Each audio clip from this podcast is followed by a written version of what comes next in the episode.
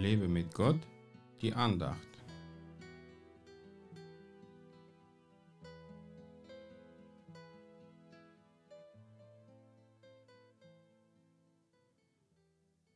Wahrlich, ich sage euch, wo dieses Evangelium gepredigt werden wird in der ganzen Welt, wird auch von dem geredet werden, was sie getan hat, zu ihrem Gedächtnis. Matthäus 26, Vers 13. Da sagte Jesus über eine Frau, die ihn mit dem kostbaren Öl gesalbt hat. Und es ist in der Tat so, dass man diese Frau immer noch in vielen Predigten erwähnt.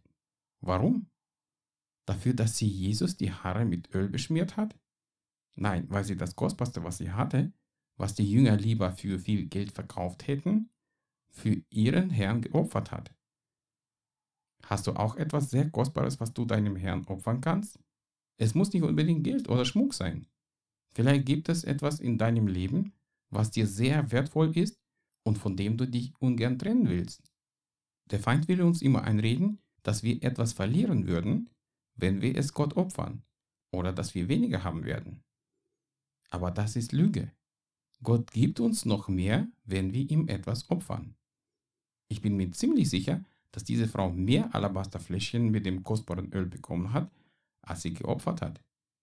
Sie hat erkannt, dass Jesus für sie viel wertvoller ist als dieses Öl.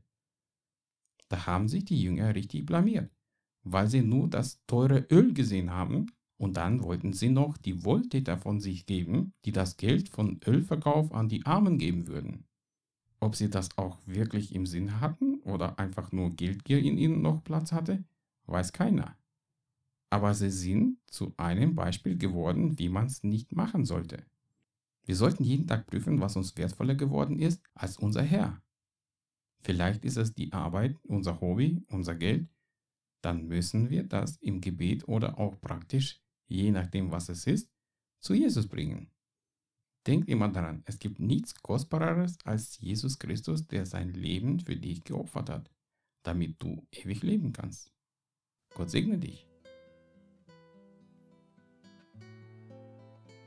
Mehr Andachten findest du unter www.lebemitgott.de. Ich freue mich auf deinen Besuch.